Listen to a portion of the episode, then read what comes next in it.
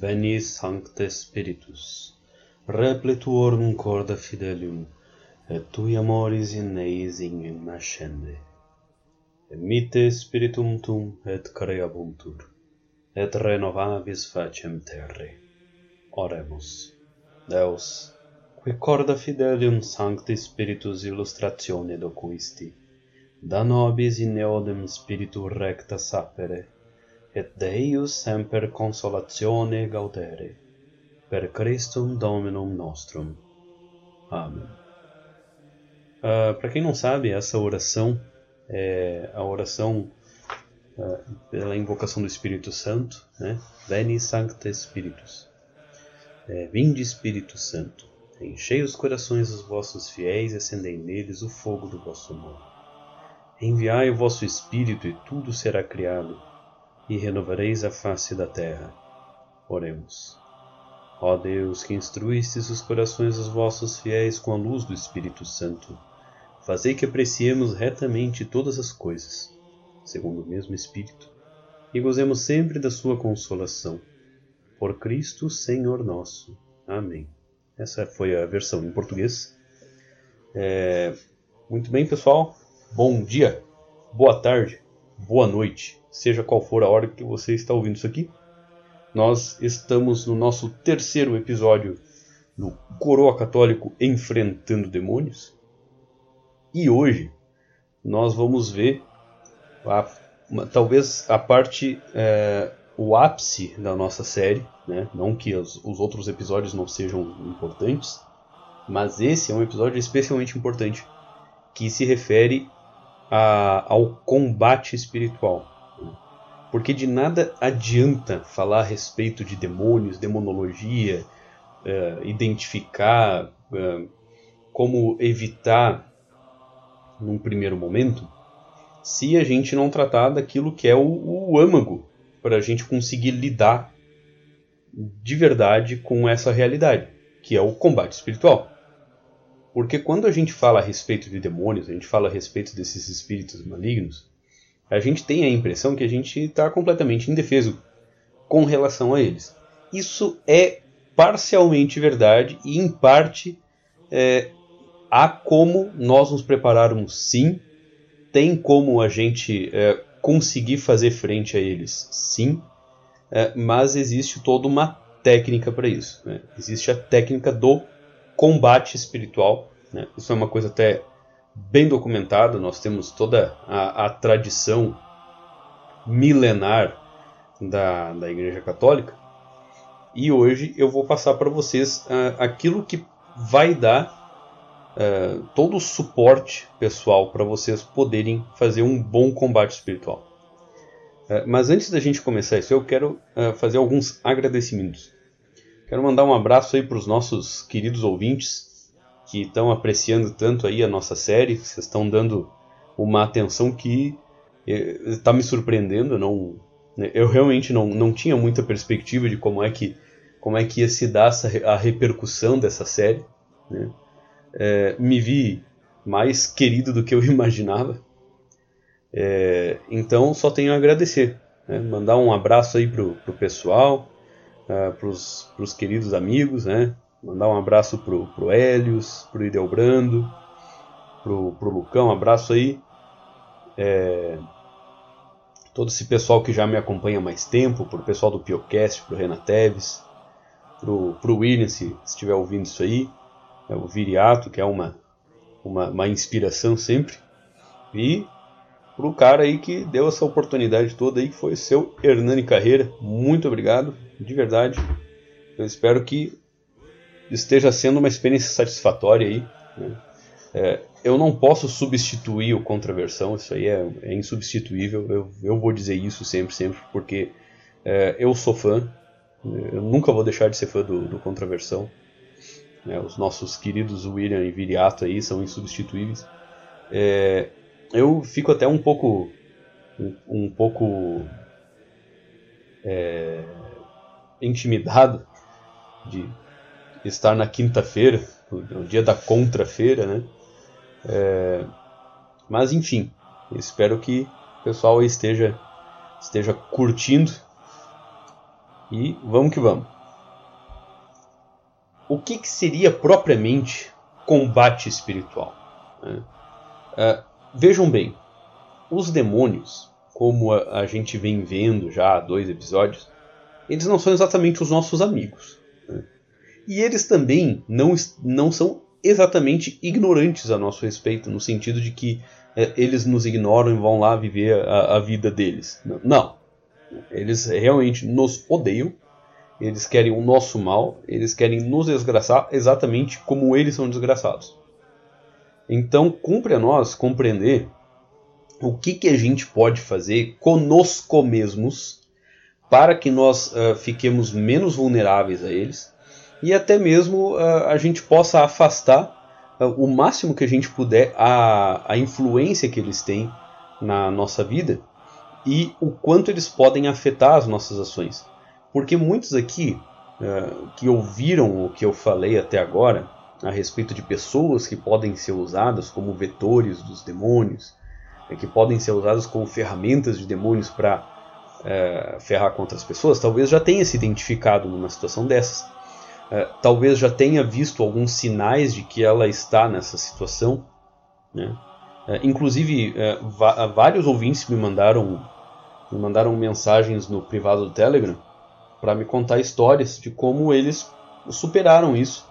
Né? Eu agradeço muito que vocês tenham mandado né? e tenham dito que é, esses episódios que nós tivemos até agora foram uma inspiração até para mudar as próprias relações dentro de casa. Eu fico realmente muito contente com isso, me dá muita força para continuar fazendo isso aqui. É, um abraço especial aí pro, pro João, né, que, que compartilhou a história tão bonita dele comigo. É, não, não cumpre aqui, né, expor o, o ouvinte, mas, cara, aquilo ali me deu um gás que você não, não, faz, não faz ideia. Né? E você começou o bom combate espiritual. Né? Você vai entender.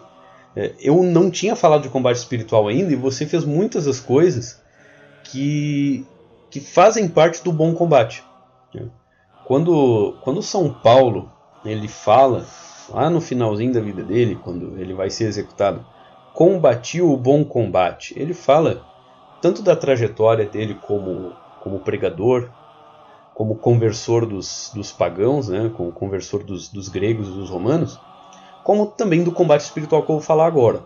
Né. É, então é um tipo de, de luta que não se dá exatamente contra os demônios. Tá? É, em algum momento pode se dar contra eles, é, mas muito mais se dá contra nós mesmos. É, uma coisa que se aprende quando a gente estuda religiões comparadas, isso aí é uma das minhas áreas de formação, é que religião, religião é, é uma coisa dentre muitas coisas. Religião é muitas coisas. Mas na prática, religião é um, é uma grande, um grande conjunto de ritos, de práticas, de mandamentos, etc., uh, a respeito de se tornar amigo de Deus e inimigo de si mesmo, tá? Mas em que sentido inimigo de si mesmo? Né? Seria inimigo de um certo eu que não é exatamente um eu verdadeiro, mas é, é de uma parte de nós é, que não é exatamente nós e que é, é maximamente inclinada para as coisas diabólicas, para as coisas demoníacas, para as coisas baixas. Né? Então, uh, em grande parte, o combate espiritual que eu vou me referir agora não é exatamente contra diretamente um demônio, mas é contra aquilo que está em nós, sem ser exatamente nós, é, que nos inclina para as tentações dos demônios, que nos inclina na direção uh, do, do, da via dos demônios, do, modo demoníaco de viver. Né? E não se enganem, a gente está mais cercado de pessoas uh, cujos modos são modos demoníacos do que vocês imaginam. E, e esse tipo de pessoa, é, mesmo de forma ignorante, ela, ela é um, um cavalinho de demônio, como eu falei no episódio passado. Sabe? Ela é um vetor de ação demoníaca, e aí quando um demônio ele quer encher o teu saco, ele vai usar aquela pessoa como se fosse como se fosse um bicho de carga, né? como se fosse uh, um animal de estimação. E, e assim, em parte ela, ela, ela é um, em parte inocente por ter sido um vetor, mas em grande parte ela é culpada por ela ter se deixado uh, ficar nessa situação quando ela tem plenas condições, ela tem todo um meio, ela tem todas as condições de buscar melhorar-se a si mesma. Então, assim, para que vocês não sejam essa pessoa, eu fiz esse episódio aqui especialmente para isso, certo? Então vamos começar. O combate espiritual é, sobretudo, e antes de qualquer coisa, um combate contra si mesmo, certo? Ah, uma coisa eu vou dizer para vocês: qualquer coisa que se arrogue o status de religião ou de via espiritual, que diga para vocês que tá tudo bem com os desejos que você sente, que tá tudo bem com o instinto que você possui, que tá tudo bem com as tuas inclinações, é, com as tuas inclinações físicas, com os teus pensamentos mais espontâneos, eu vou te dizer, cara, isto aí não é tradição espiritual, porque isso aí é, é uma coisa que qualquer animal faz, tá? Se isso fosse tradição espiritual, os animais possuiriam religião. Só que religião, cara, religião é uma coisa de seres superiores. Tanto é que a gente percebe que em todo o mundo a única criatura que possui religião e a única criatura que parece que está dando alguma atenção para a questão de Deus é o ser humano, certo?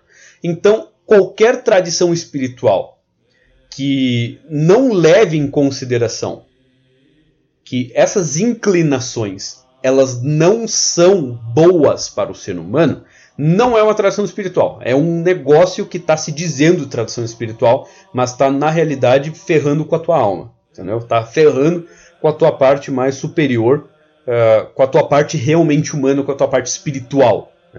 Esse tipo de atitude leva à morte espiritual. É perfeitamente possível uma pessoa estar viva, é, é, estar vivendo, ela está ali andando, caminhando, ela sente, ela tem desejo, etc, etc. Mas espiritualmente ela é um cadáver entendeu?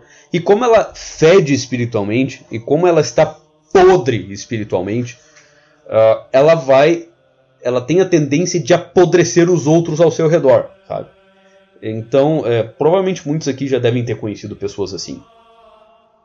Então o ponto é o seguinte: saiba que o combate espiritual, a fortificar o seu espírito, tornar a sua alma robusta. Vamos até chamar isso aqui de de bodybuilding espiritual. Né? Vamos chamar isso aqui de musculação espiritual. É, vamos chamar também isso aqui é, de tornar tornar-se é, realmente forte espiritualmente. Mas essa força espiritual, você tem que saber, primeiro vem de você esvaziar-se. Ou seja, para que o seu espírito, a sua alma torne-se forte, torne-se é, resistente às, às tentações, às obsessões e etc., você primeiro tem que esvaziar aquilo ali que se inclina para essas coisas. Né? Para que venha uma outra coisa para preencher aquilo ali. Né? Esvaziando-se, você será preenchido. Mas não é preenchido como se uh, você fosse absolutamente nada. Num certo sentido, você é nada. Tá? Todos nós somos absolutamente nada em comparação com aquele que absolutamente é. Entendeu? Ah, no Antigo Testamento, o próprio, o próprio Deus ele diz para Moisés o que, que, o que é, o que é, sabe? Qual é o nome dele? Yahweh. Yahweh significa eu sou. Então vamos dizer assim, ele disse eu sou o eu sou. O que, que ele quis dizer com isso? O que ele quis dizer com isso é o seguinte: apenas ele é. Nós não somos. Ou seja, é, quando se diz que Deus é, quer dizer que aquilo que não é Deus não é. Ou seja, nós não possuímos sustentação em nós mesmos. É Deus que nos sustenta no ser. Em outras palavras, nós somos nada. Nós somos pó. Isso que quer dizer pó. O que, o que acontece quando a gente deixa um punhado de pó uh, no relento? Ele é espalhado, como fosse nada. Você tem uma ilusão de alguma coisa no monte de pó. Qualquer arzinho que bater ali já faz aquilo ali sumir como fosse nada. Então, é, quando se diz que o ser humano é pó e ao pó retornará, quer dizer que o ser humano é nada e quando ele contemplar a face de Deus, ao nada ele retornará. Ô coroa, isso aí parece meio budista, né? Aniquilação do eu. Isso aí soa meio gnóstico. É, o pessoal aí anda dizendo que se é agnóstico, acho que eles têm razão. Cara, não. O que eu quero dizer é o seguinte: que quando é, nós nos identificamos maximamente com isto aí que é nada, ao contemplar o ser aquele que tudo é, nós temos uh, uma visão assim líquida e certa, sem véus, de que nós estamos maximamente separados e que nós somos maximamente diferentes de Deus. Então, assim, é, se nós não temos nenhum tipo de identificação com Deus, nada, nada, nada, necas, sabe? É, zero identificação com Deus, se não há nada em nós que é Deus, o que vai acontecer é que quando a gente contemplar Ele, a gente vai perceber que a gente não existe. E portanto, a nossa experiência de contemplar Deus vai ser de um horror absoluto. Porque contemplar Deus é ao mesmo tempo desaparecer. Então nós não vamos querer estar com Ele. Então é por isso que se diz que não é Deus que condena o inferno, é o ser humano que, é, que maximamente se vê diferente de Deus que quer imediatamente ir para o inferno, entendeu? É que a luz de Deus é, é uma experiência tão terrível, tão terrífica para a mera criatura que ela quer se esconder nas sombras. Só que a criatura, ela não é capaz de dar para si mesma a vida eterna. Ela não é capaz de dar para si mesma um paraíso. Se fosse, já teria feito, né? Então o que, que acontece? O que, o que, que seria o inferno? Inferos, a parte inferior, é aquela parte de escuridão. Ou seja, onde a luz da presença divina não chega por misericórdia. Por misericórdia. Se Deus quisesse, não tinha inferno. Só que eu vou dizer um negócio para vocês. Para uma alma que se vê maximamente diferente de Deus, estar na presença dele seria muito mais sofrimento do que estar no próprio inferno. Não é incrível isso?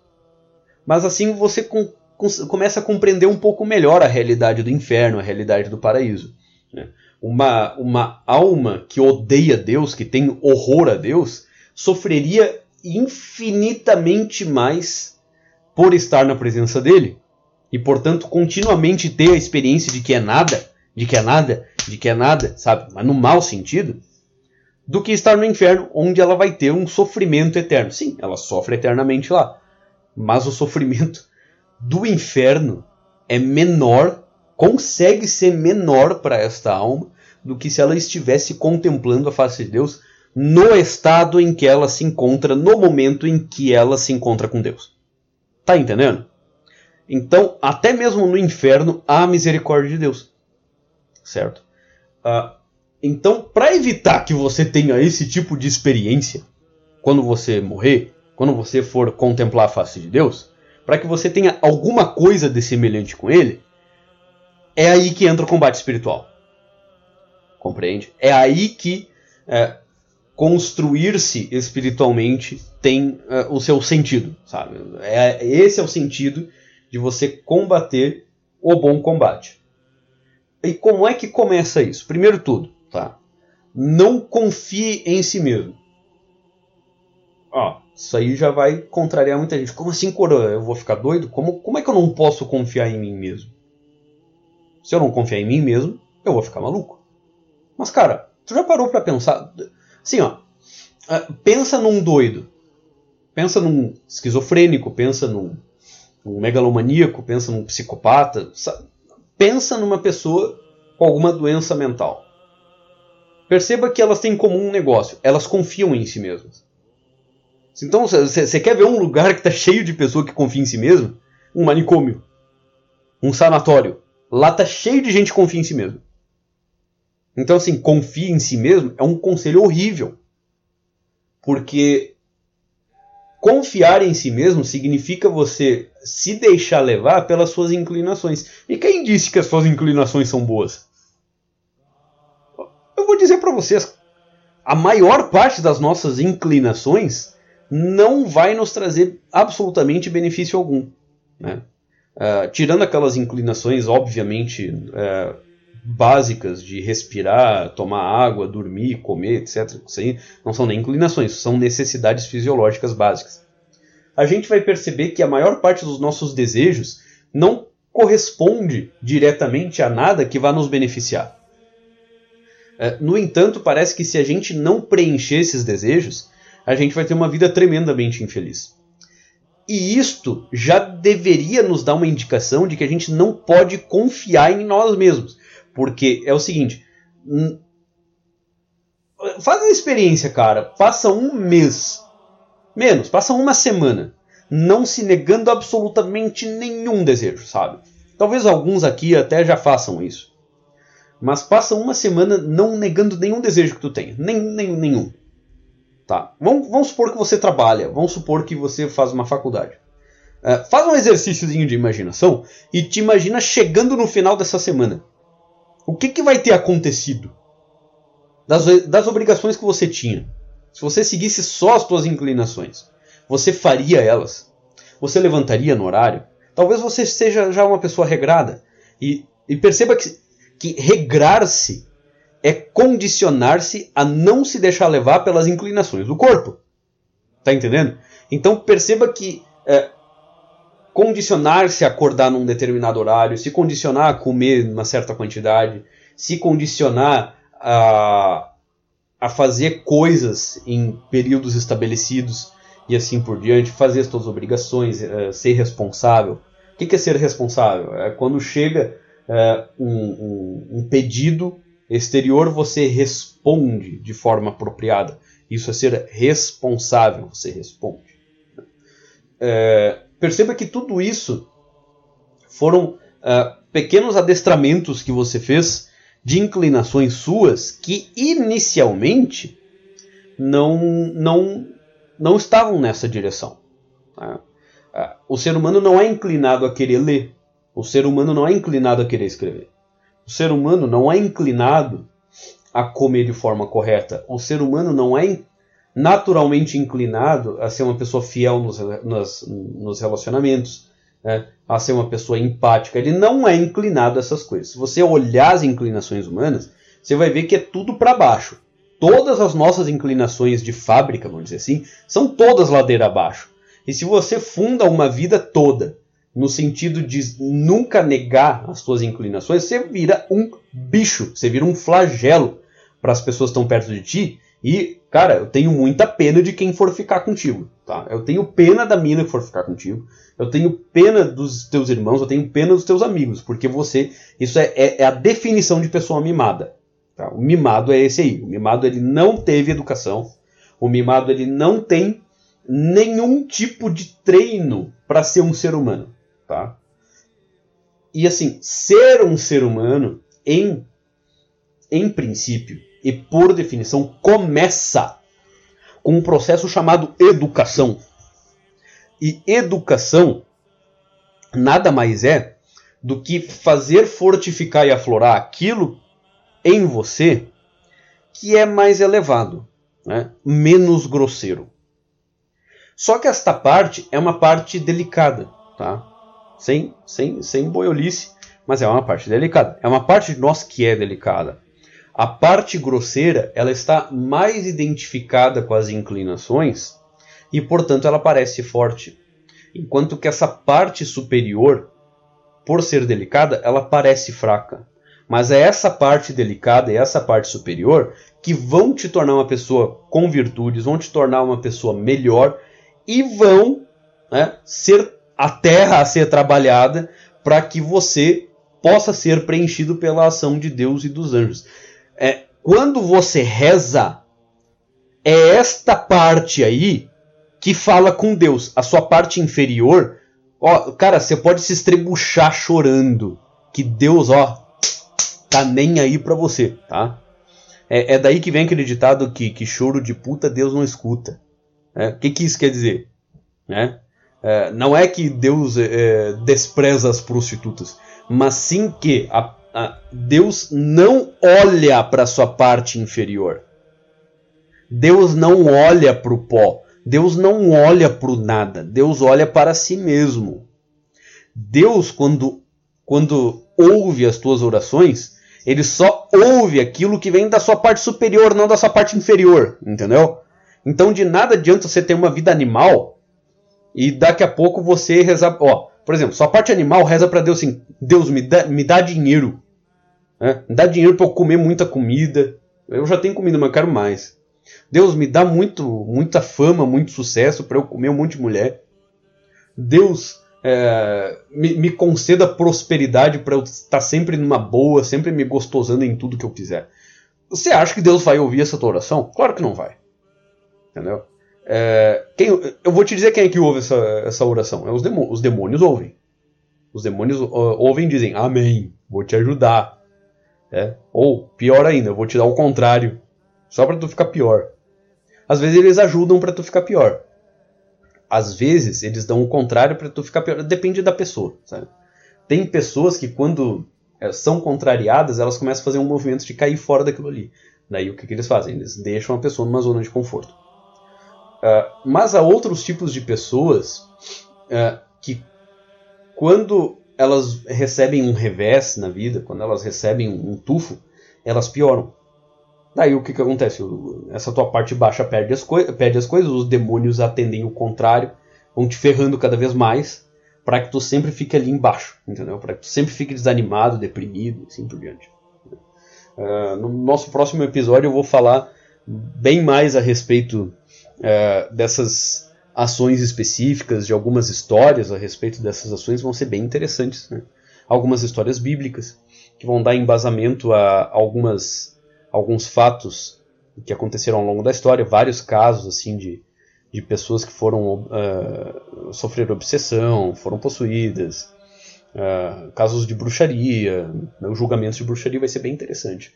Mas a gente vai notar o seguinte, é, que na medida em que, em que a pessoa ela vai desconfiando dessas inclinações, ela vai percebendo que essas inclinações não são exatamente ela. Então ela vai se desidentificando. Tá? Então como é que você pode fazer isso? É, observa atentamente desde a hora que tu acordar, observa os teus desejos. Vai observando para onde eles se inclinam. Né? Observa o que, que vem da tua vontade é, consciente, ou seja, aquelas coisas que vêm do teu planejamento racional, é, vêm do teu senso de dever, vêm da tua moralidade, né, vem do teu senso de certo e errado, e percebe como quase sempre a inclinação contrária parece mais forte, ela vem de impulso, né, por isso que chama impulso, né, vem como fosse uma onda, uma pulsão, até uma linguagem freudiana, né, é uma pulsão, sabe, vem é, como se fosse um, uma coisa que vem de baixo e, e, e, e surge. Não é uma coisa deliberada, você não deliberou aquilo. Aquilo ali vem sem você querer. Isso é uma parte de. Esta é a sua parte, tá? Que se identifica com as tentações e os demônios, tá? E perceba como ela parece muito próxima do teu corpo. Quando tu tem esses impulsos, essas pulsões, tu sente coisas no corpo. Né? Ou, às vezes, as, as tuas sensações corporais estimulam essas pulsões, esses impulsos. E se você se deixa levar por esses impulsos, é como se. É, é realmente como se você estivesse sendo levado. Né? Eh, por exemplo, gente que está em situação de, de vício de masturbação e pornografia, geralmente é, é ela se vê nessa, é, nessa situação muito peculiar em que, uh, tipo, quando ela está lutando contra isso, cara, é, eu não consegui resistir aquela vez e tal. E parece até que eu estava sendo levado. Parece até que eu, tá, eu tava vendo o meu corpo fazer aquilo ali. Né? Uma parte de mim estava o tempo todo uh, dizendo não, não, não, não. Mas foi irresistível. Eu fiz aquilo ali, aquilo ali aconteceu. E daí, depois que aquilo ali passou, veio um sentimento horrível de que eu não consegui resistir. Ah, isso aí, por exemplo, é, é, uma coisa que acomete principalmente os homens. Né? É, essa coisa da, da, masturbação, da pornografia, é uma coisa que acomete os homens porque eles se veem reféns desse impulso. O impulso é muito forte, o impulso é, é para liberar uma tensão sexual que, que ele não não estava liberando, né? ele estava segurando, segurando, segurando, segurando. Daqui a pouco é, por mau hábito, porque ele já tinha feito isso muitas vezes, né?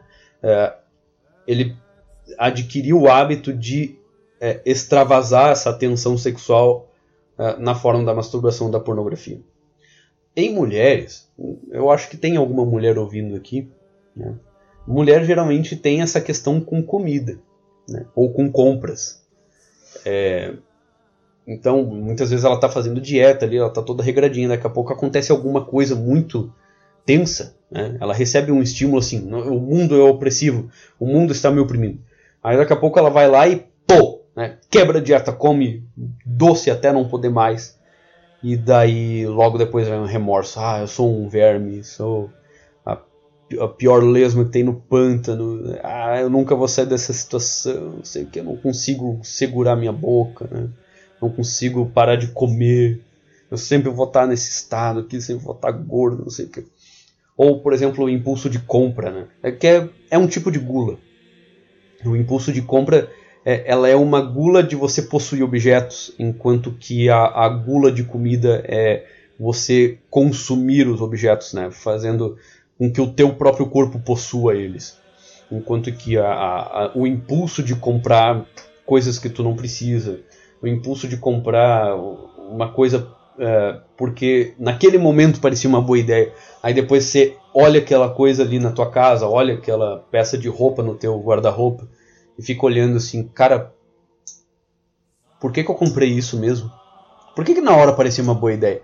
Às vezes você cria toda uma narrativa na tua cabeça justificando aquilo ali. Outras vezes tu não tem bem uma explicação.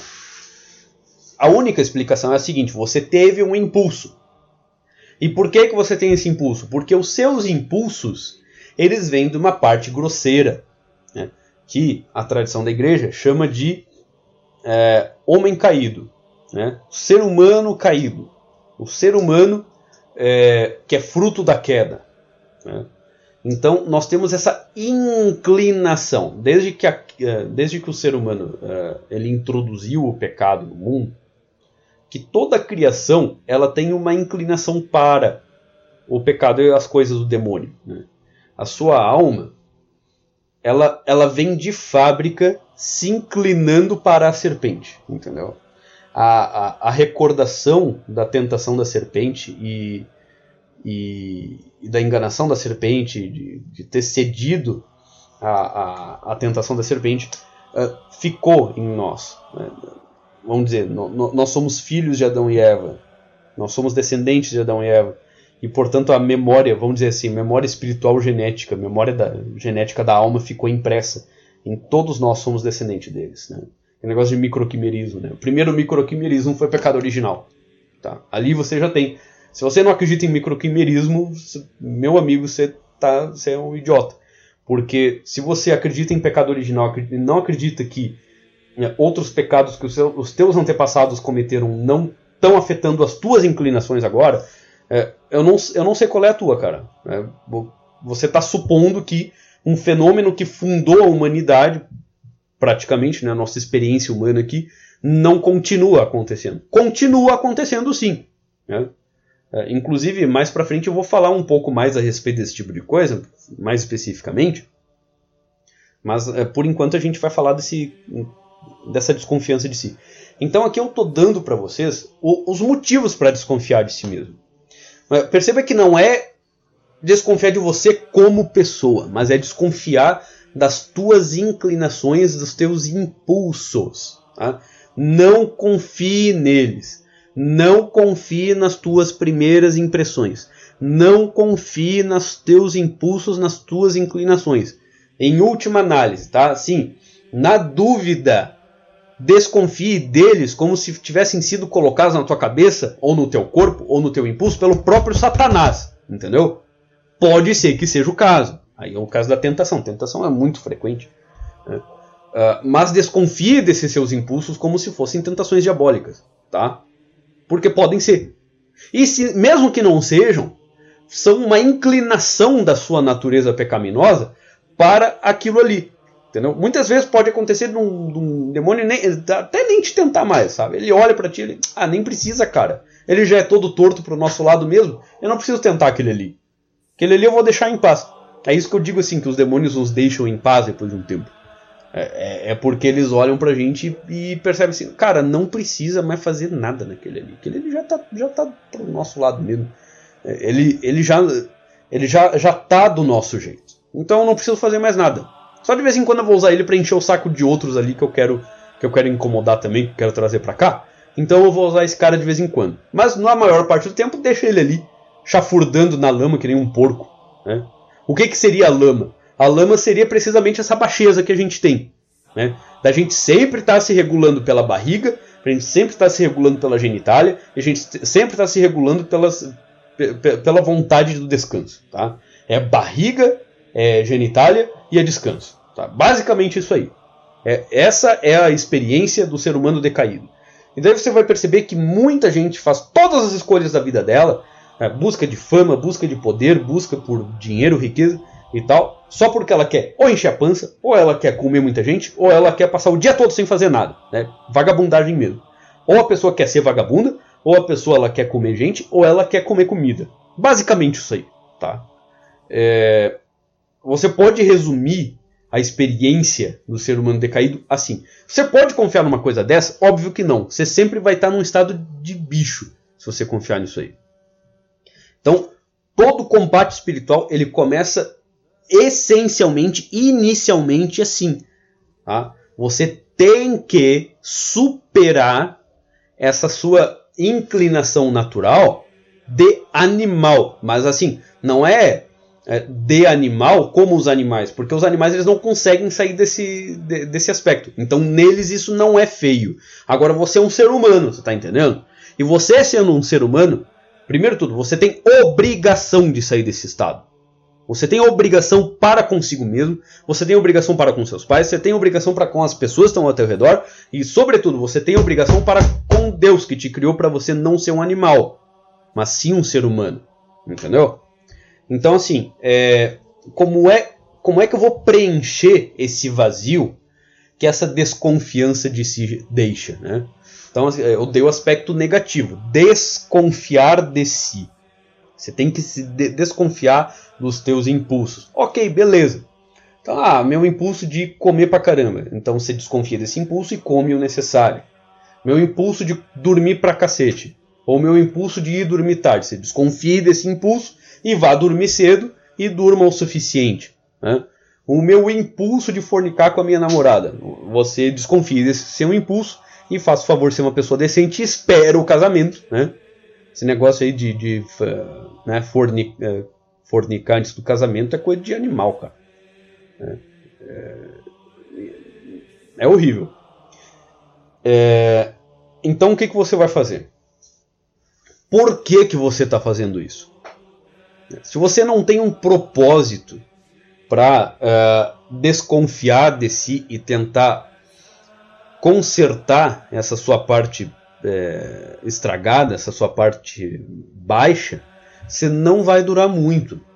Você vai cair muitas vezes e você vai acabar criando um, um, uma espécie de esquizofrenia em que você tem duas pessoas. Né? Você, tem a, você tem uma pessoa baixa e você tem uma pessoa elevada. Você tipo cria uma dupla personalidade.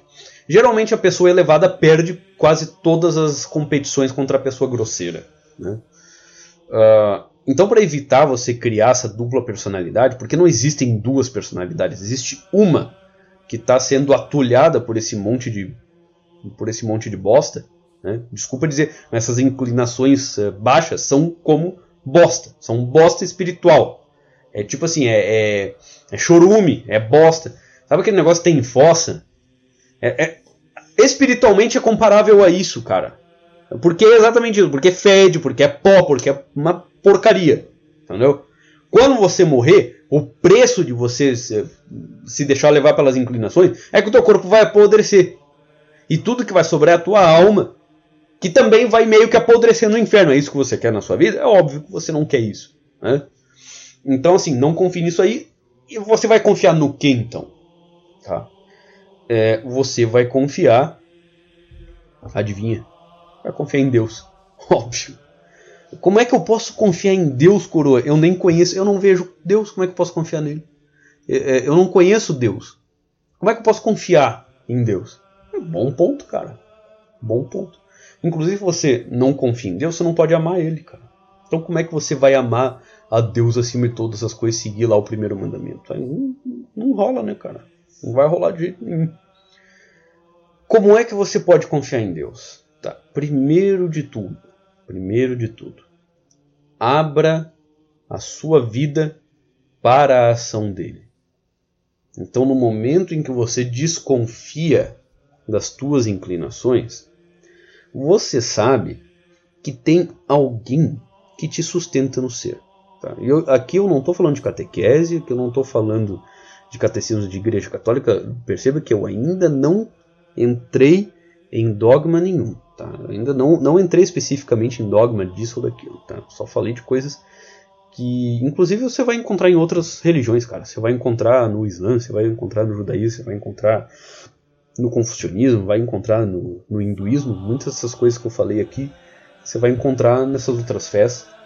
Então eu não estou ainda fazendo nenhuma catequese, nenhuma apologia aqui. Não te preocupa. O que, que o que, que acontece?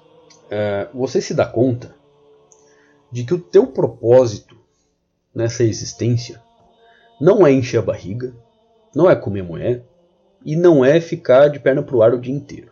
Você bem que queria, você bem que queria, mas não é isso aí não. Tá? É, então, o que, que é? É outra coisa.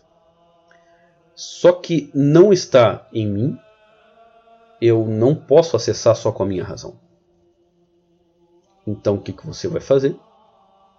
Tentar falar com ele.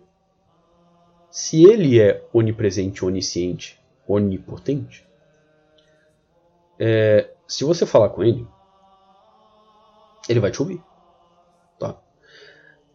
Só que, como agora você vai partir não pedindo coisas para ele, né? Porque você tá com fome, quer comer mulher ou quer ficar se gostosando na redezinha, você quer conhecer ele, você quer uh, ter uma experiência pessoal com ele. E não se engane, Deus é uma pessoa, Deus não é uma força da natureza, não é um princípio impessoal que rege o universo, não sei o que. Cara, se Deus fosse de fato um princípio impessoal que rege o universo, ele, ele não poderia ser maior do que nós. Né? Como algo não inteligente pode ser o princípio de algo inteligente. Né? Se eu, ser humano, se você aqui ouvinte, é dotado de inteligência, como é que aquilo que nos fez não pode ser dotado de inteligência? Então, a criatura tem algo que o Criador não tem. Isso não faz o menor sentido. Tá? É, então, se o, o, Criador ele é dotado de inteligência, ele é também dotado de pessoalidade. Então, ele é uma pessoa. Uma pessoa. É, isso não o limita, ao contrário. Ele ser uma pessoa é, o define, mas o define para nós, entendeu? Não o define para ele. Né? É, Deus contempla a si mesmo, né? e como ele é onipotente e onisciente, ele se contempla a si mesmo por inteiro. Uh, só que quando ele precisa se relacionar quando ele se relaciona com a, as, suas, as suas criaturas, ele não pode aparecer desse jeito. Porque se ele aparecer desse jeito, não, não tem mais criatura, tu entendeu? Só ele é. Aí ele aparece para a criatura, a criatura. Ah, oh, eu não sou! Aí ele, ops! É, Deus não é burro, pelo amor de Deus. Então, assim, é, é óbvio que Deus vai se utilizar de uma identidade, de uma personalidade, de uma pessoalidade, para que nós possamos nos relacionar com Ele. A pessoalidade de Deus é, uma, é, é um ato de misericórdia de Deus para conosco. Entendeu? É um ato de misericórdia para que nós possamos nos aproximar dele dentro das nossas possibilidades. E ele vai se mostrando aos poucos para nós, na medida em que nós vamos podendo e nós vamos conseguindo sem sermos completamente aniquilados pela experiência. Porque você fica aí dizendo assim, eu não, imagina, né? Como é que eu vou acreditar em alguém que quando eu digo assim, se você existe, apareça aqui para mim, se mostre e fale comigo. Cara, você é um imbecil. Porque se Deus realmente ouvisse essa, esse seu pedido, que vem dessa sua parte mais baixa, dessa sua parte chorume da sua personalidade, ele ia aparecer para você e você ia ser completamente aniquilado no mesmo instante. Só que Deus gosta de você, cara. Se ele não gostar de você, você nem existia. Então ele não vai atender o teu pedido, primeiro porque ele vem dessa parte bosta da tua personalidade, entendeu? Não é da parte superior. É, ele só vai atender os pedidos da sua parte superior. Então, assim, é, na medida em que a sua parte superior ela vai aflorando, ela vai saindo, e essa sua parte inferior, essa sua parte bosta, ela vai ficando menor, você não vai confiando nessa sua parte bosta, ele vai se mostrando aos poucos, ele vai se mostrando em coisas pequenas ele pode se mostrar num, num pequeno fenômeno que você pede. Né? Por exemplo, você, você pede de forma muito sincera ter uma boa relação com seu pai e com a sua mãe.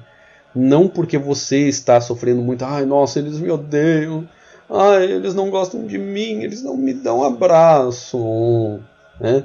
É, mas não, é, você quer se relacionar bem com eles porque, cara, você quer amar eles. É, você gostaria de ter uma boa relação com eles. Porque se você olhar bem, né, mesmo assim, você pode ter a pior experiência do mundo com teus pais. Olha lá no fundo do teu ser, olha lá no fundo da tua consciência e vê se você não ama eles. É claro que ama, todo filho ama os pais, lá no fundo.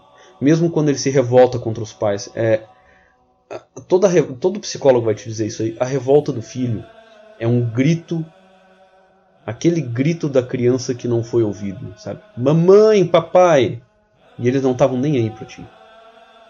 Aí, como você não conseguiu chamar a atenção desse jeito é, terno, você começa a chamar atenção de outros jeitos, é, com revoltinha. É, ah, eu não acredito nessas coisas que vocês acreditam, sabe? Eu sou diferente, eu não sei o quê. É, daí os teus pais não te aprovam assim, oh, meu filho, né? por que você é tão cringe? Né? Daí você fica. eu sou diferente do meu pai mesmo. Né? Porque, né, basicamente você é aquela criancinha que tá assim: papai, papai, ó, oh, agora papai tá prestando atenção em mim. Eu tenho filho. E eu sei que quando eu não tô dando muita atenção para eles, eles começam a quebrar coisas dentro de casa. Eles estão forçando a minha atenção.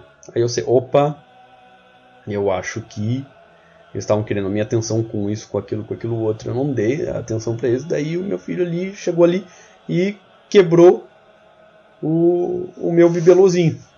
Né? Meu, meu, meu, bichinho de, de, de porcelana ali, crá, né? quebrou no chão. Aí, primeiro movimento é, puta que pariu, não posso ter nada em casa mesmo, não sei o que. Daí, opa, espera.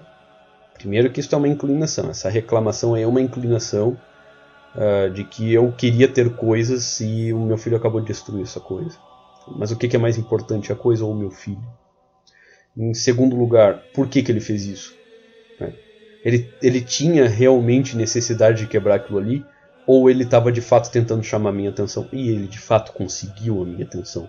Então tem uh, esse negócio de má criação, esse negócio de criança mal educada, mal criada, muitas vezes são hábitos ruins dos próprios pais que não dão atenção para a criança quando ela tentou de um jeito de um jeito suave, quando ela tentou de um jeito bacana, quando ela simplesmente queria brincar com você. Você diz, não, agora estou fazendo outra coisa, cai fora. Né? Ela vai lá e faz alguma coisa bem horrível que ela sabe que vai chamar a tua atenção, chama a tua atenção de fato. Você vai lá, dá umas bordoadas na criança, ela chora, mas mesmo com a bordoada, ela teve o que ela queria, sua atenção. E esse círculo vicioso pode se seguir até o final da vida desse pai e desse filho. Né? E pode realmente definir os rumos da vida de, de um filho. Né? Então olha dentro para si, olha dentro de si mesmo e tenta perceber se essa tua revoltinha, às vezes perdura por mais de 20 e tantos anos, 30 e tantos anos. Ah, sou revoltadinho. Ai, nossa, ai, como eu tenho raiva. Ai, eu sou uma revolta ambulante. Olha como odeio o mundo, não sei o que. Cara, é, muitas vezes esse negócio aí dessa sua revolta contra o mundo, desculpa dizer, eu sei que aqui as pessoas estão ouvindo realmente assim, ai, nossa, o mundo é horrível, ai, o mundo está em ruínas, não sei o que. Aí você vai ver que o que está em ruínas é a relação dele com o papai, entendeu? Desculpa, é, é uma realidade. O que está em ruínas é a relação dele com o papai, porque, né, ah, o papai não deu atenção, papai cringe, né, papai é isso, papai é aquilo. Cara, ajeita a tua relação com teus pais antes de qualquer coisa. Você precisa. Você precisa para ser um, ser, hum, um bom ser humano, para ser um ser humano decente. Só que perceba que uh, muitas vezes você teve uma relação mal construída com os teus pais, você teve uma relação uh, realmente conturbada desde o início, os teus pais fizeram escolhas ruins, os teus pais não sabiam ser pai, não sabiam ser mãe, uh, não te deram a atenção que você precisava. Então vai ser bem difícil você conseguir ajeitar essas inclinações sozinho. Aí o que, que acontece? É, experimenta pedir ajuda de Deus para isso Experimenta pedir para ele assim: Senhor, me torna uma pessoa mais paciente, amorosa e tolerante para com os meus pais. Senhor, me aproxima do meu pai e da minha mãe, sabe? É, resolve os problemas dele e dela que afastam eles de mim. Porque no fundo, eu vou te dizer como filho, eu tenho certeza disso aí, cara. No fundo, eu queria que eles estivessem aqui comigo, que nós tivéssemos uma relação boa, que eu pudesse conversar com eles, que eu pudesse abraçar eles sem sem trava, né? sem mágoa, sem ressentimento. Vai pedindo isso aí e vai percebendo como, primeiro tudo, você vai melhorando.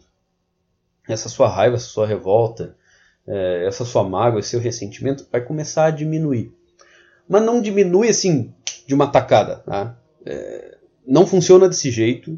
E não funciona desse jeito por uma questão de misericórdia de Deus. Porque no momento que isso acontecesse dentro de ti, como tu tá cheio de chorume, como tu tá cheio de porcaria, como tu tá cheio de merda espiritual, você ia ficar assim, oh, oh, opa, opa, funcionou, funcionou. E daí aquela tua parte inferior ia dizer, vem, vem em mim, papai, eu vou começar a pedir um monte de coisa. E daí ela ia começar a estragar a tua experiência espiritual, tu tá entendendo? Então, a ação de Deus ela é sutil, ela é suave, para que a sua parte inferior não a veja. É isso que, eu, em parte, tá? não é só isso que ele quis dizer, mas o, quando Cristo ele disse que a sua mão esquerda não veja o que fez a sua mão direita, é isso que ele quis dizer. A sua mão esquerda, é, ela, na maior parte das pessoas, a mão esquerda é a mão inábil. Né? Ela, ela é a mão que está ali para auxiliar a, as funções da mão hábil. Né? Então ela, ela, ela é, ela é, não tem habilidade. Ela está ali, ela, ela é mais identificada com a mera existência corporal é sua mão direita. Ela é mais identificada com a ação livre, sábia e deliberada. Então a mão direita ela é um símbolo da sua parte superior, do seu, da sua alma, da sua essência espiritual e a mão esquerda ela é um símbolo do seu corpo, da mera existência física. Né? Aquilo que inclina você para as coisas de baixo. Então, assim, se essa sua parte inferior ela tivesse muito fortemente a experiência da intervenção divina, ela ia querer se apoderar daquilo ali, cara. Né? E digo mais, os próprios demônios que estão aí te tentando, eles iam vir com tanta força contra ti que você não ia resistir. Então, como Deus ele quer esconder a ação dele dos demônios dessa sua parte inferior, ele vai operando essa mudança de tal forma que para a grande maioria das pessoas parece perfeitamente natural. Ah, nossa, a, ação me, a oração me acalma. É, eu fui ficando mais compreensivo com meu pai, com a minha mãe. Religião, cara, faz, faz bem, sim. Eu me sinto mais calmo, mais leve. É, eu me sinto uma pessoa mais centrada. Isso aí, desde que eu tive oração. Ah, deve ser porque a oração tem umas palavras legalzinhas. Começa a ter um pensamento legal a respeito do meu pai e da minha mãe. Não, cara, des desculpa dizer, tá? Tenta substituir a oração só por ter good vibes pelos teus pais, você vai perceber que necas, necas, não vai acontecer porra nenhuma, vai acontecer bosta nenhuma. Você só vai virar uma pessoa piegas, uma pessoa cheia de ai, cara, eu tenho bons sentimentos, não sei o que. Mas só vai acontecer com você, entendeu? Você vai ficar muito docinho e teus pais vão continuar uns cavalos. Entendeu? Então, assim, é, aquilo ali aconteceu por intervenção divina. Tá? E Deus ele não veio em pessoa. Tá? Jesus não veio em pessoa. Muito provavelmente não vieram em pessoa ali junto de ti. Mas você começou a ter a companhia de anjos. Né? Tipo como o, uh, o ouvinte, aí, o ser humano. Né? É, esse é o nome do ouvinte. Tá? Ele, ele comentou uh, de que eu poderia falar mais a respeito da ação angélica. Você tem razão, cara. Não tem nenhum problema falar de ação angélica. Até no nosso, nosso próximo programa eu vou falar mais a respeito de alguns anjos específicos que podem nos auxiliar em, em coisas específicas. Tá? Ó, vou dar uma dica para vocês aí, ó. Quem tá, quem tá sempre, sempre perdendo no FEP aí, começa a pedir para o arcanjo São Rafael para ele te proteger. Porque ele, se você for lá olhar no Antigo Testamento, você vai perceber que ele já fez isso com alguns outros personagens. Tá? Não exatamente que eles eram polenteiro, cara. Não é exatamente que eles eram né, Fepper. Eles não eram Coomer, mas eles tinham uh, questões assim uh, afins a esta área assim de casamento, né, de uh, relacionamento com mulheres, não sei o que, né? Mas enfim, é, então você percebe que a oração ela vai te melhorando. Mas ela vai te melhorando tão aos poucos, cara. Mas é de um jeito que você não perde. Você não vai perder aquilo ali. Você, você pode cair muitas vezes aí, né? nos maus hábitos, nos vícios, nos pecados. Uh, você pode brigar com seus pais às vezes. Né? Falando de vários outros casos possíveis. É, mas você vai percebendo que algumas coisas que você certamente faria antigamente, hoje em dia você não faz nem, nem que te paguem você faz mais. Porque você tá tão diferente daquilo ali que seria uma coisa muito forçada você fazer aquilo ali de novo. Aí você começa a perceber como você caminhou de fato na direção uh, que você nem via que estava realmente caminhando. Você só estava pedindo, você só estava fazendo os exercícios espirituais. E foi meio que vivendo. Você não percebia muito bem para onde você estava indo. Mas é, sabe aquele negócio de segura na mão de Deus e vai? Realmente, cara, é, quando você faz isso, você está confiando em Deus. Mas você não sabe o que ele está fazendo contigo. Você não faz a menor ideia do que exatamente ele está fazendo contigo. Você só está confiando. Né? Então você desconfia de si, faz o melhor que pode para tentar perceber esses impulsos e vai confiando na ação de Deus, sabe? Entrega o teu dia para Deus. Uma boa coisa que você pode fazer logo depois que você acorda, faz o sinal da cruz. Né? Antes de você tirar o pé da cama e pisar no chão, faz o sinal da cruz. Né?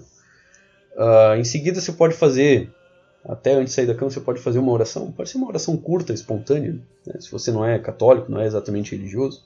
Estou falando eu falo esse, mais para pessoas que não são exatamente religiosas, porque é o grosso do, do, do público que me ouve. Né? É, são pessoas que estão se convertendo. Eu sei que tem muito tem muito santão aí que me, que me ouve de vez em quando só para me encher o saco, tá? Então, cara, você acha ruim aí o que eu tô falando? Vai, vai, faz o teu podcast, entendeu? Vai lá, seja feliz, se reúne com teus outros santos. Que você não precisa de mim, cara. Se você já não precisa de mim, por que, que você tá ouvindo? Então eu, eu falo para as pessoas que acham que eu falo alguma coisa que presta. Se eu não falo coisa que você acha que presta, desculpa, cara. Perdão. Se você acha que eu falei alguma coisa errada, chega lá no, no, no privado do Telegram, que até hoje ninguém chegou, né? Pra dizer que eu tava errado. Mas eu tô esperando ainda. É, chega lá, fala comigo, numa boa. E aí a gente conversa. Agora, aí pro pessoal que, que, é, que realmente acha que eu tô falando alguma coisa que presta aí, que que acha que eu posso te ajudar em alguma coisa, Deixa eu te dizer o seguinte: é, na, você faz essa oração.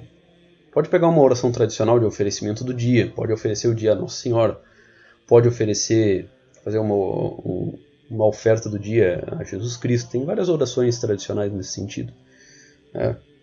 Mas se você quiser fazer uma oração espontânea, pode fazer, sabe? É, Senhor, eu ofereço nesse dia uh, nas tuas mãos. Antes é muito bom se agradecer, Senhor, muito obrigado por ter me conservado nessa noite né, por ter me dado mais esse dia. E eu ofereço todas as minhas ações desse dia né, a ti. Né, coloco todo esse dia nas tuas mãos e que tudo se faça de acordo com a tua vontade. Cara, o que você está fazendo é o seguinte: você está confiando em Deus de que Ele vai conduzir o teu dia da melhor forma possível. Você está pedindo para Ele fazer isso aí. Se você confia em Deus, você pede para ele conduzir o teu dia, ele vai fazer isso aí. Note o seguinte: pode muitas vezes acontecer de você ter um dia muito desagradável, tá? Mas Deus não está aí para te agradar. Ele está aí para conduzir o teu dia da melhor forma. E vou te dizer, cara, às vezes a melhor forma é negar um monte de coisas que tu queria. É realmente te dar algumas experiências desagradáveis para te limpar, para limpar o chorume que eu tinha falado. Né? Você sabe o que significa santo? Santo vem de sanctus. Sanctus significa separado. Então, santificar é separar uma coisa de outra. Em outras palavras, purificação. Tá? Quando a gente está falando de combate espiritual, essa primeira parte assim da tua vida espiritual, é, chama via purgativa. Né? Ou seja, é, é uma via, é, é um início em que você vai limpar a sujeira. Muitas vezes você vai presenciar, você vai, vai ter experiências muito boas. No início, geralmente, as experiências são muito boas. Você vai se livrando de coisa podre, podre, mas muito podre mesmo. Né? Mas, ao mesmo tempo, você vai sofrer muitas coisas. Tá? No momento que você começa a travar combate espiritual você vai sofrendo. Sofrimento, sofrimento, sofrimento, sofrimento. Parece que você não está andando. Cara, mas puxa vida, parece que eu até andei para trás, eu estou voltando em outras coisas, não sei o que. Cara, mas agora você está sofrendo por causa dessas coisas. Antes você estava se gostosando. Isso aí já é uma, uma evolução, entendeu? Porque se você tivesse parado de forma definitiva, às vezes, com uma coisa que você estava tentando se livrar, você pode se sentir orgulhoso por causa daquilo ali, pode se envaidecer. olha só o meu sucesso, olha como eu consegui, olha como eu sou foda. Então, sabe o que, que Deus faz contigo? Ele te solta. É tipo você pensar assim numa criança que está aprendendo a andar, entendeu? Você tá ali, pega na mão dela, daqui a pouco ela diz assim: Nossa, olha como eu sou foda, eu aprendi a andar sozinho. O que, que você faz? Você solta a mão. Ah, é? Então tá. Vai aí, anda sozinho. É a criança pum, cai, é, começa a chorar, aquele chorinho enjoado de criança. Daí você, é, ô meu filho, menos, né? Você ainda precisa do teu pai. Lembre-se da sua experiência, né? E não fica se achando muito, porque você vai cair do cavalo. E quanto mais alto você acabar indo, né? E de, é, de quão mais alto você se envaidece, mais forte e de mais alta, mais alta será a sua queda.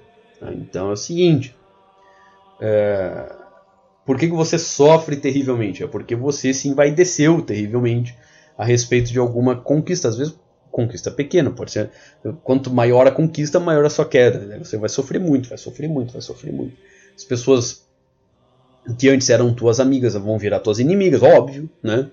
porque você começa a ter vida espiritual. E uma pessoa sem vida espiritual, quando entra em contato uma, com uma pessoa que tem vida espiritual, das duas uma, ou ela pode ficar uh, realmente envergonhada, né, por ela não ter vida espiritual. Puxa vida, cara, olha ali, ele é tão bom e eu sou tão bosta. Uh, ou a outra atitude, que é tipo 90% dos casos, ela fica com raiva. Quem ele pensa que é? Por que, que ele se acha melhor do que eu? E ela começa a ser tua inimiga de graça, entendeu?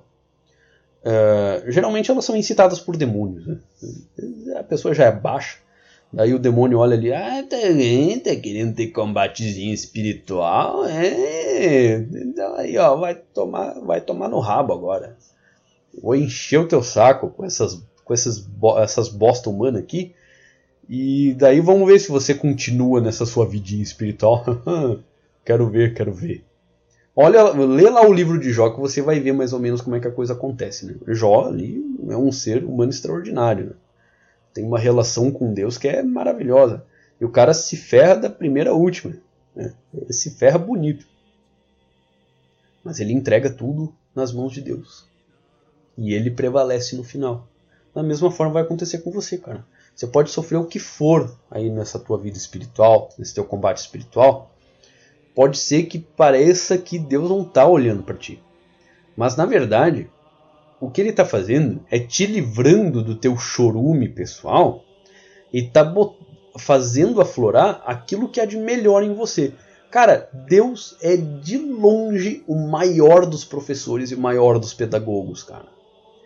Né? Porque o que é educação? Ex ducere. É esse negócio de ex para fora, ducere, conduzir. O que é o duce? Né? Duce é o, aquele que conduz, é o, é o líder. Né? O que é líder? Não é o cara que vai na frente e você vai atrás. É, du, aquele que te conduz é aquele que está te puxando. Tá? Então vamos, vamos supor, um bom professor é aquele que puxa o que há de melhor em você e você percebe que aquilo ali já estava dentro de você. Entendeu?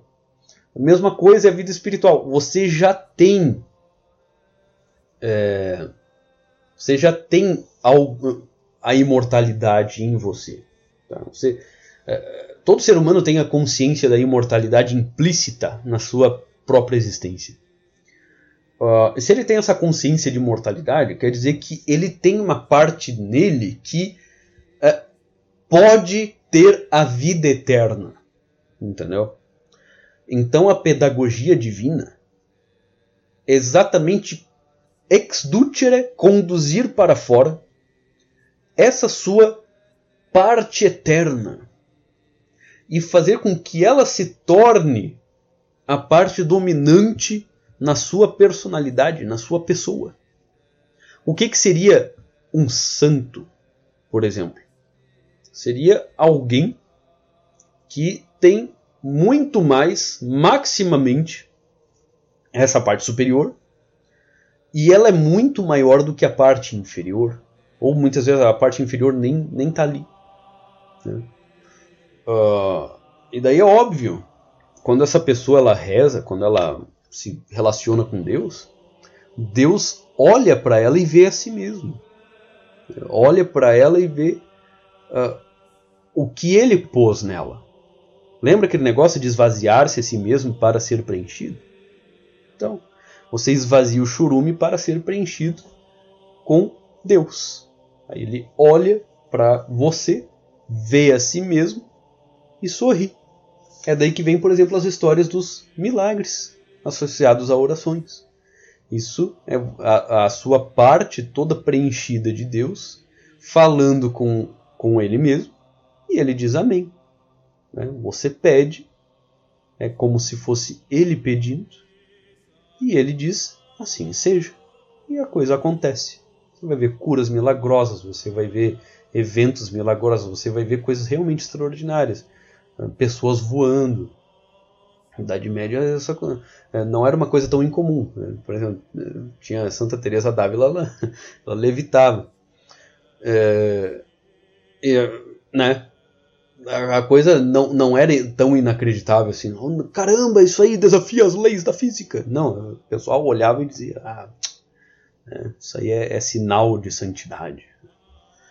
Uh, mas enfim.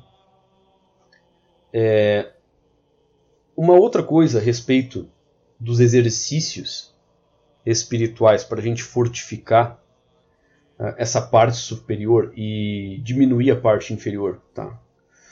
Tem a ver com a tua experiência depois de um certo tempo fazendo isso aí. Né?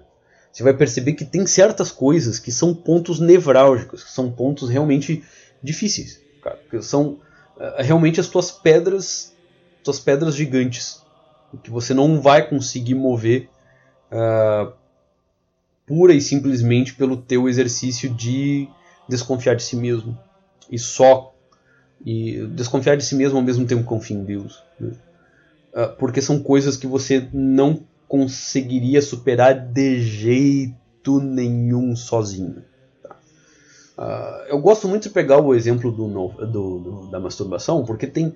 Cara, o que tem de gente que, eu, que vem falar comigo assim, coroa, como é que eu faço para me livrar da masturbação? Como é que eu faço para me livrar da pornografia?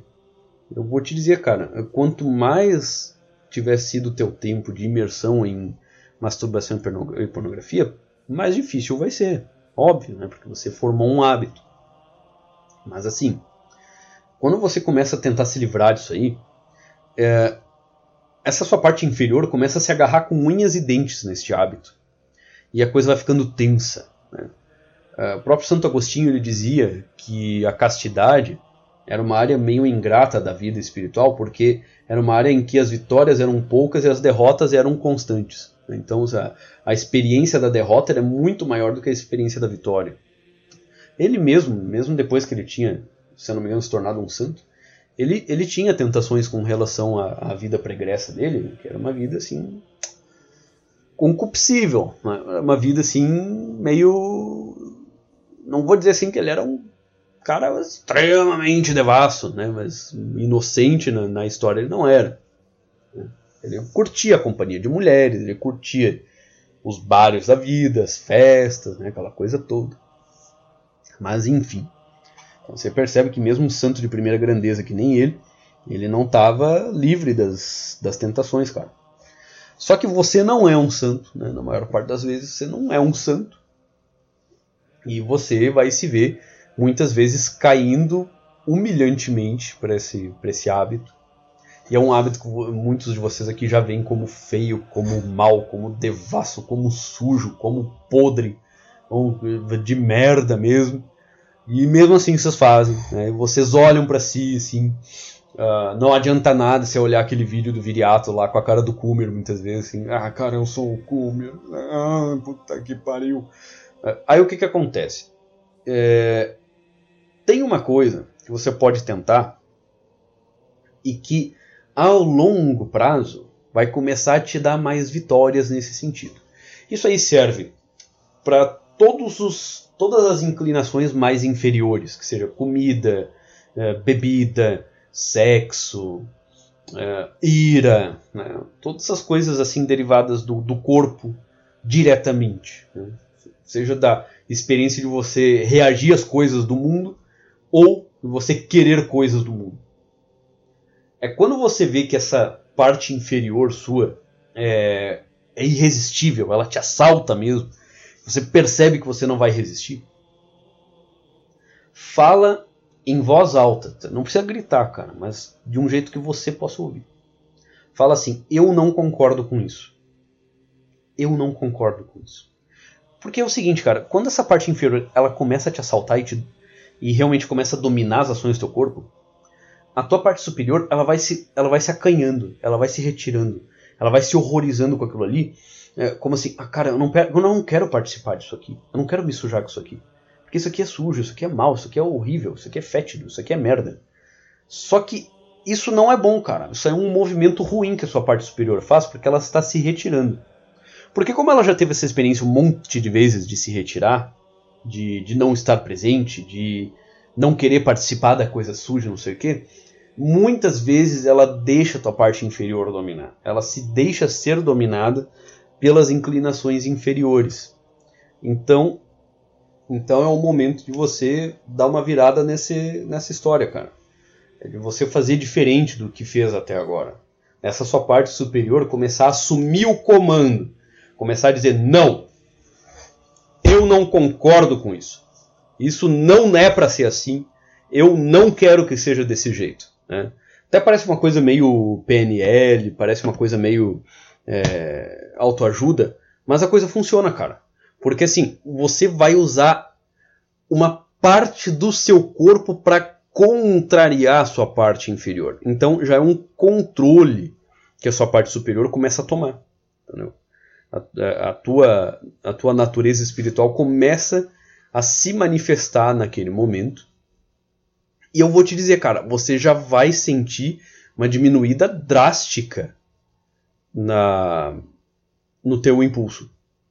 Agora sim, todas as vezes que você tiver o impulso de fazer aquilo que você percebe que é o teu pior, sabe? Que é aquela coisa que você cai e cai e cai e cai.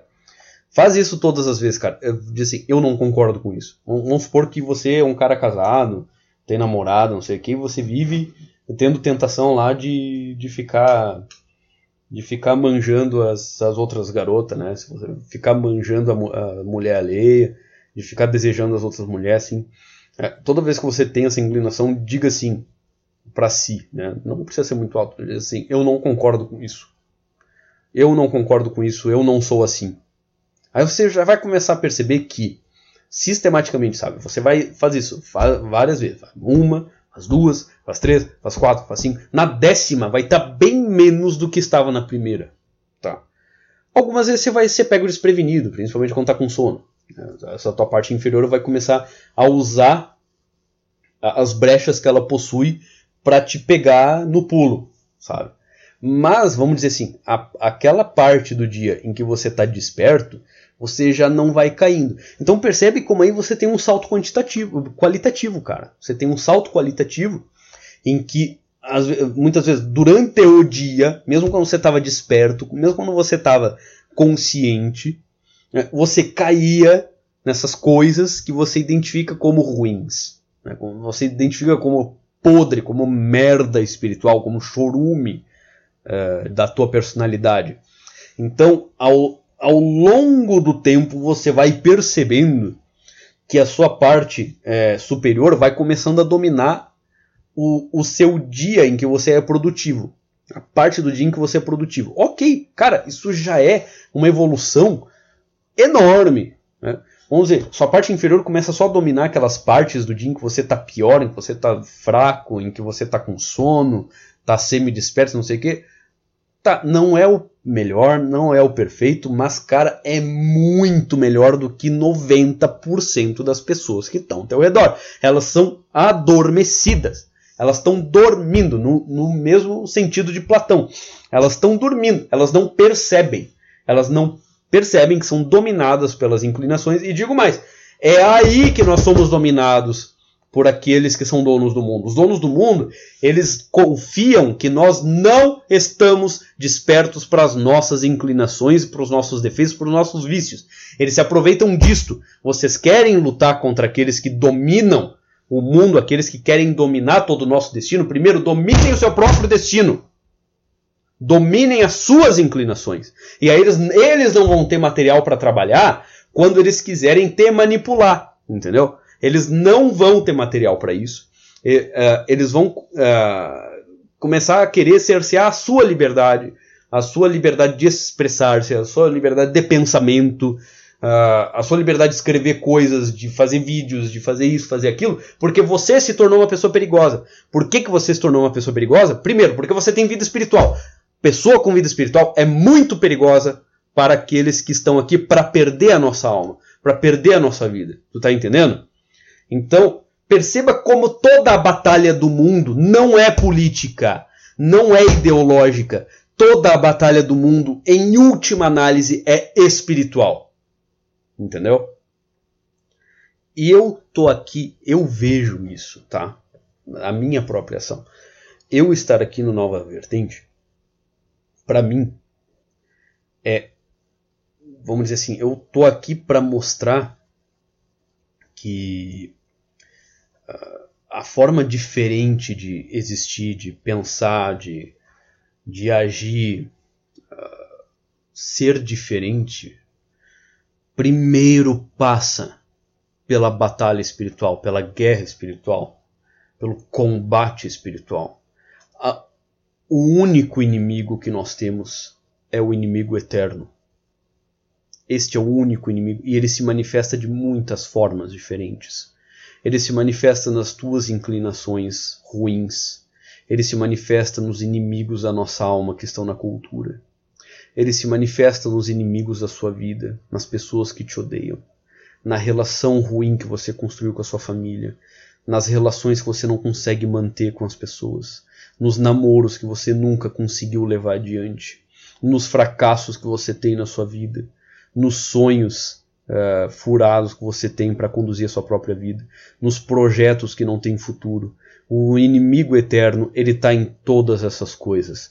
E ele só é seu inimigo para te levar para o inferno. Mas eu sou tão importante assim? Cara, se você não fosse importante, você nem existia.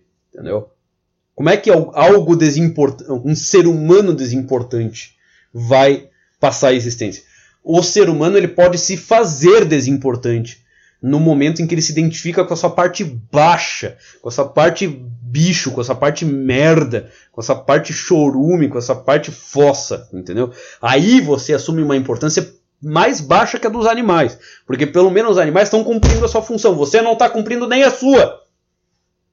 Tá entendendo?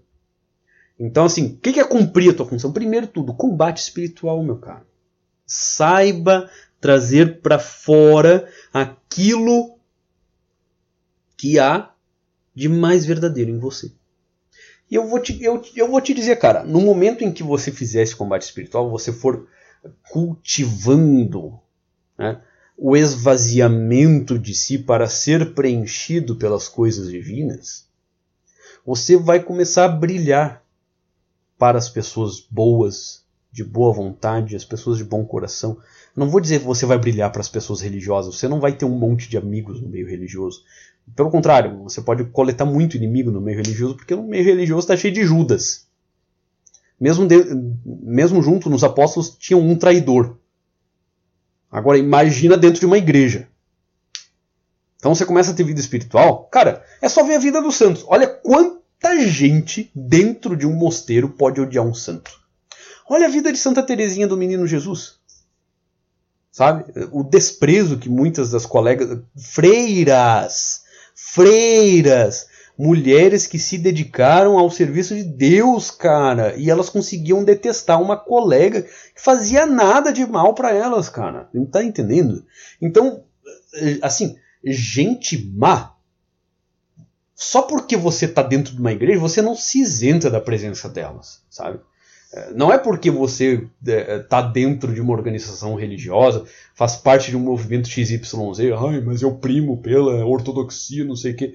Cara, se você encara isso como um timinho de futebol, se você encara isso como, é, assim, ai, que saudade dos tempos que não voltam mais, não sei o quê, cara, tu não tá te livrando de porra nenhuma. Desculpa dizer, você não tá se livrando de bosta nenhuma. Você pode se, você pode, inclusive, botar uma auréola de santidade na merda que é a tua personalidade. Tá? Isso aí não é combate espiritual. Você está fazendo um combate ideológico, você está fazendo um combate político, você está fazendo um combate a, a, coisas que você ouviu de alguém que são ruins, mas você não sabe que é. De verdade, você não sabe porque você não, não tem nem vida espiritual. O que, que tu sabe dessas coisas espirituais? Você não sabe merda nenhuma. Não sabe bosta nenhuma, entendeu? Então, cara, menos, entendeu? Menos. Antes de você entrar nessas questões muito elevadas, que é coisa de santo, que é coisa de né, gente de, de highbrow mesmo, começa a fazer combate espiritual. Passa uns anos aí fazendo combate espiritual e fica na tua, cara. É, cala tua boca. É, vomita bosta, porque bosta é o que tu tem. Né? Eu mesmo tenho as minhas bostas, cara, mas eu admito que são bosta. Tá? É, e você vai seguindo nesse combate espiritual, sabe? É, vai percebendo as coisas em você que são ruins. Tá? Vai percebendo em que sentido você é vicioso. Tem, tem, tem pessoas que são mais inclinadas a um certo tipo de vício, outras a outros tipos. Você não é superior porque você tem um vício XYZ. Vício é ruim de qualquer forma. Tá? Uh, todos eles podem te levar para o inferno. Uh, você vai ter que se livrar deles. E você vai se livrar deles não confiando neles antes de qualquer coisa. É, e na medida em que você vai brilhando para as pessoas de boa vontade, são aquelas pessoas que realmente querem. A parte superior delas urge, sabe? Eles têm uma urgência de sair. Você vai começando a ter amigos. E esses seus amigos são pessoas que vão melhorando porque elas se relacionam com você. E você vai começar a coletar muita gente agradecida ao seu redor. Tá, isso aí é experiência comum E muita gente que começa a ter uma vida espiritual de verdade, sabe? Faz esse negócio de combate.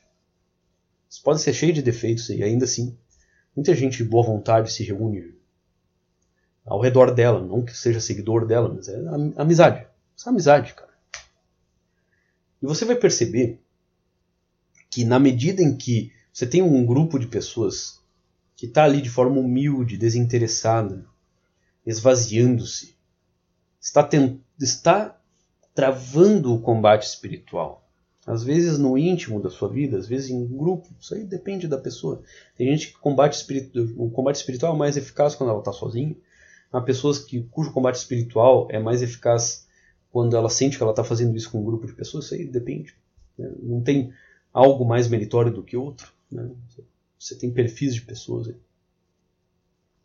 Mas aí, quando você percebe que você tem esses amigos que vão crescendo na virtude, eles vão começando a ter uma verdadeira amizade, porque ela não é baseada naquilo que há de inferior, mas é uma amizade que é uh, que é calcada, alicerçada naquilo que há de superior neles. Eu vou te dizer, cara, se todos vocês, né, vamos supor que você tem um grupo de amigos assim, se vocês forem para o céu, é isso que vai levar isso, é essa parte que vai estar lá, entendeu? É isso que vai estar no céu, não é o podre. É isso aí que vai estar lá no céu. Então vocês já vão ter assim, um gostinho, um vislumbre de como é que vai ser a vida no paraíso, cara. É uma vida assim de gente que é muito boa, cara. De gente muito superior, gente muito elevada. É, que cresce na virtude juntos.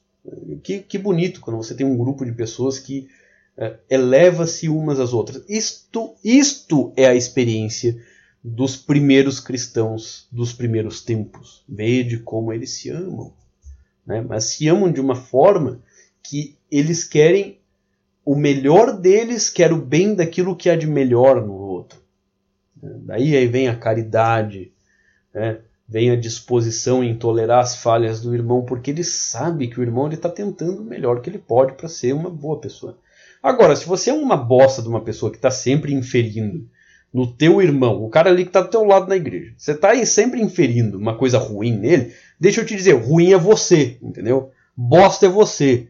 Serpente é você, Judas é você, diabo é você, entendeu? Você não está fazendo merda nenhuma para melhorar a vida espiritual dele. Você não está supondo nada de bom e de superior no teu irmão. Então, Desculpa, cara. Tu, tu, tem que fazer mais combate espiritual antes de começar a apontar falhas nos teus irmãos. Né? Antes de apontar o cisco no olho do irmão, olha a trave que tem no teu. Hã? Faz muito bem, cara. Faz muito bem. Um pouco de humildade na vida espiritual não faz mal nenhum. Certo?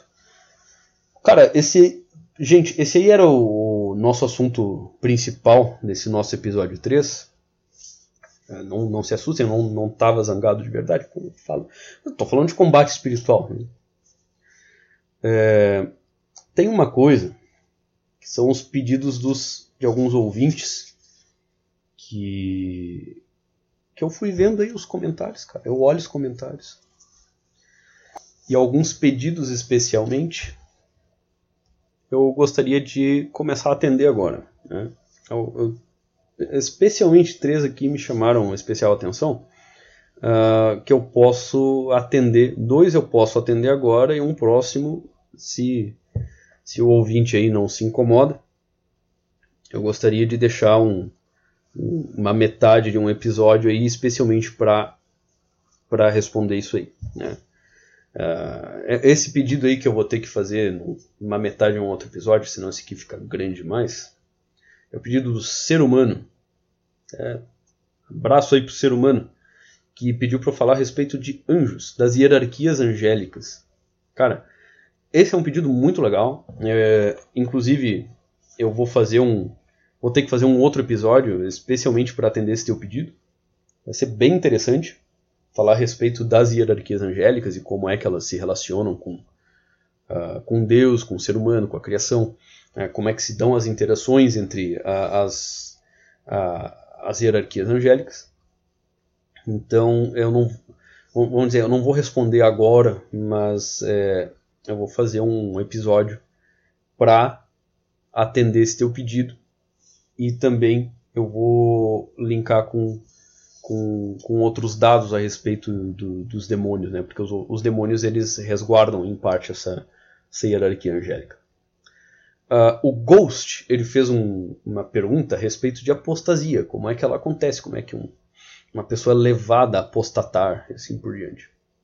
Cara, é, deixa eu te dizer um negócio, Ghost. É, eu não acho que apostasia seja uma coisa tão frequente quanto o pessoal imagina. O que eu acho é o seguinte, né? em outros tempos, em tempos antigos, tempos medievais, em que as pessoas elas tinham uma consciência do que era a vida espiritual, do que era a vida cristã e assim por diante, elas podiam apostatar, porque elas tinham uma consciência do que, que era a vida espiritual. Né? Elas tinham uma boa noção disso.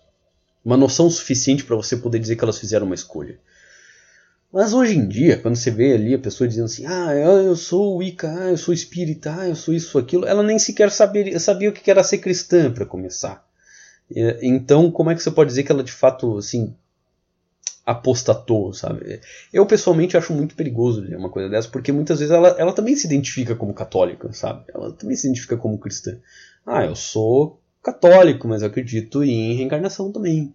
Você percebe que a pessoa não faz a menor noção do que é ser católico, de verdade. Né?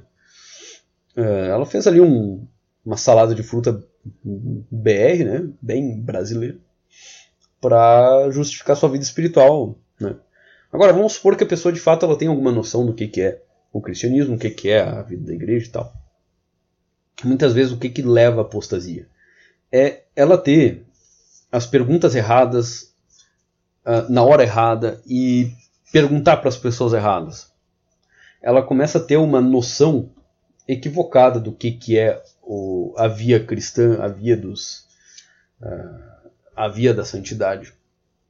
E ela acha que aquilo ali não é para ela, né? que aquilo ali não pode ser a misericórdia de Deus, que, que Deus é, ele é bom, Deus é amor infinito, Deus não condena, inferno não existe, daí ela começa de fato a negar os dogmas da fé e daí ela apostata é, é uma experiência que eu, eu conheço, eu já vi muita gente tendo essa experiência, uh, que é a rejeição uh, do que Deus está pedindo dela. Né? A apostasia ela vem precisamente mais ou menos lá por aquele momento em que Deus ele começa a querer que você tome o rumo que ele quer que você tome.